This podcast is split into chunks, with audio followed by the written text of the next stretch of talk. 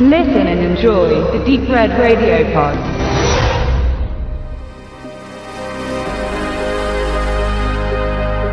German Angst bedeutet im angelsächsischen Raum typisch deutsche Zögerlichkeit.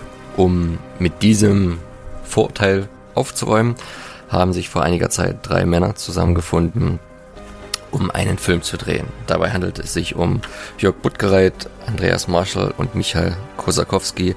Letzterer hat ihn dann auch noch produziert. Jeder der drei hat eine Episode beigesteuert und sie sind vor allen Dingen deutschen Genrefilm-Fans bekannt für ihre vorhergehenden Werke. In Andreas Marshalls Fall waren das natürlich Tears of Kali und Masks. Kosakowski hat vorher Zero Killed gemacht und bei Jörg Buttgereit schon etwas zurückliegend, aber die in der Szene zumindest als Klassiker geltende Nekromantik 1 und 2, Todesking, Schramm, Captain Berlin vs. Hitler.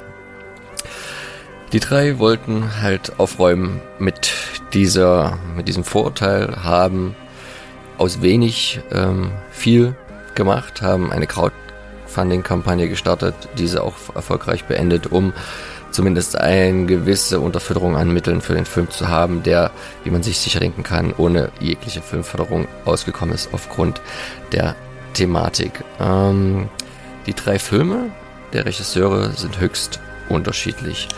Ähm, da wäre zum einen der Eröffnungsbeitrag Final Girl von Jörg Buttgereit, in dem es um ein Mädchen geht, was mehr oder weniger zusammen mit äh, seinem Meerschwein in einer ziemlich vermüllten Wohnung lebt. Ähm, fast, naja, ein normales Ding wäre da nicht der gefesselte Mann im Nebenzimmer. Und man kann sich vielleicht jetzt schon denken, in welche Richtung die Geschichte geht. Kosakowskis Make-A-Wish ist da schon etwas breiter und größer angelegt, im Gegensatz zum Kammerspielartigen ersten Teil des Films. Hier geht es darum, dass äh, zwei taubstumme polnische Personen, ein Liebespärchen, auf einem verlassenen Gelände von einer Gruppe, nennen wir sie Hooligans, Nazis, traktiert werden und, und das auf brutalste Art und Weise. Sie haben allerdings ein Amulett bei sich, was sie in die Lage versetzt, die Körper der, ihres Freundes und des Hauptbeteiligten Hauptanführers der Nazis, gespielt von Andreas Pape, zu tauschen.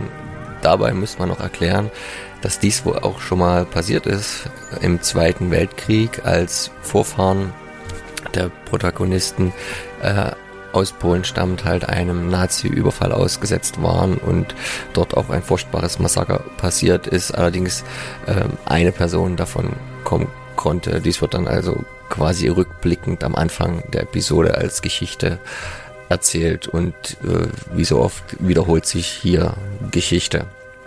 Die dritte Episode und auch die längste ist von Andreas Marschall und sie trägt den schönen Namen Alraune und es geht darum, dass halt ein äh, Künstler seiner Freundin von ganz ähm, speziellen Vorfällen erzählt, die, die ihm widerfahren sind, nämlich, dass er in einem äh, Geheimclub gewesen ist, wo er dort eine ganz besondere Art von Behandlung erfahren hat, äh, ohne genau zu wissen, was vor sich ging und dabei aber ihm letztendlich seine Neugier, die ihm eigentlich verboten worden ist, ähm, böse mitgespielt hat bzw. mitspielen wird. Die drei Filme sind von unterschiedlicher Anlage her. Sie spielen alle irgendwo in Berlin. Das ist so das einende Mittel und ähm, wo man sagen kann, dass die beiden ersten relativ roh daherkommen, hat vom erzählerischen Punkt her Andreas Marschalls Folge und auch von der Visualisierung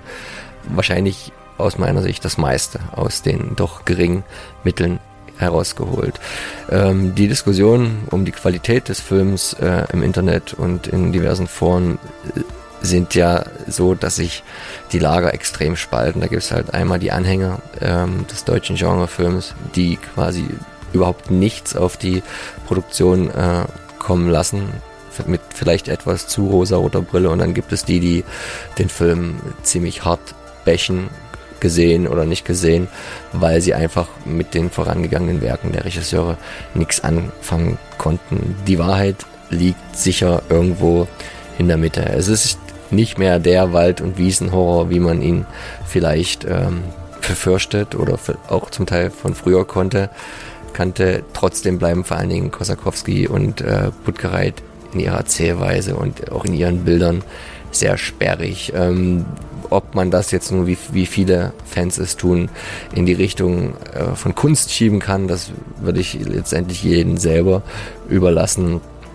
Allerdings ist es halt auch nicht so, dass der Film grottenschlecht ist, wie es viele Kritiker letztendlich sagen. Ähm, Marshall hat sich am meisten Zeit gelassen mit seiner Episode, die auch sehr viel von Milton Welch lebt, ähm, der auch mit seiner markanten Stimme als Erzähler da durchführt und ähm, passend zum Thema ähm, auch gut und äh, hypnotisch auf den Zuschauer einwirkt. Ich habe Vorschläge äh, von anderen Kollegen gehört, man solle Alraune als Film veröffentlichen und die anderen beiden als Bonus dazu packen. Das wäre dann aber schon etwas schmälernd gegenüber äh, dem Beitrag von Budgereit und Kosakowski.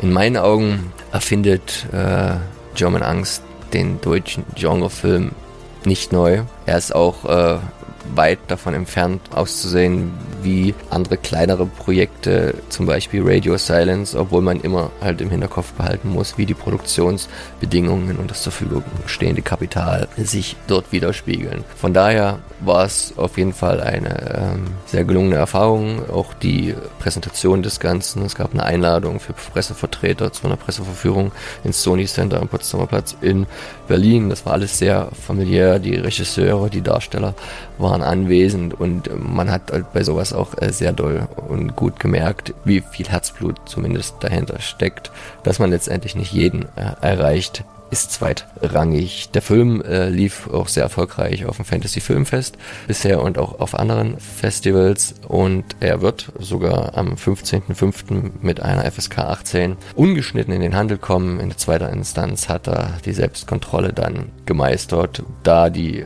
Damen und Herren von dieser dann beim zweiten Mal schauen dann auf einmal doch davon überzeugt waren, dass es sich vornehmlich um Kunst handelt und nicht Gewalt zum Selbstzweck.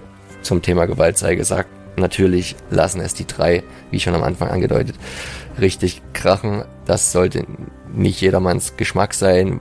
Für meine äh, Verhältnisse ist es auch zum Teil unnötig an manchen Stellen. Hätte es nicht unbedingt sein müssen. Hilft den Film nicht unbedingt weiter, aber wurde ja letztendlich von vielen Fans wahrscheinlich auch erwartet. Und da man diese Erwartung erfüllen wollte, kann man letztendlich kaum noch drumrum.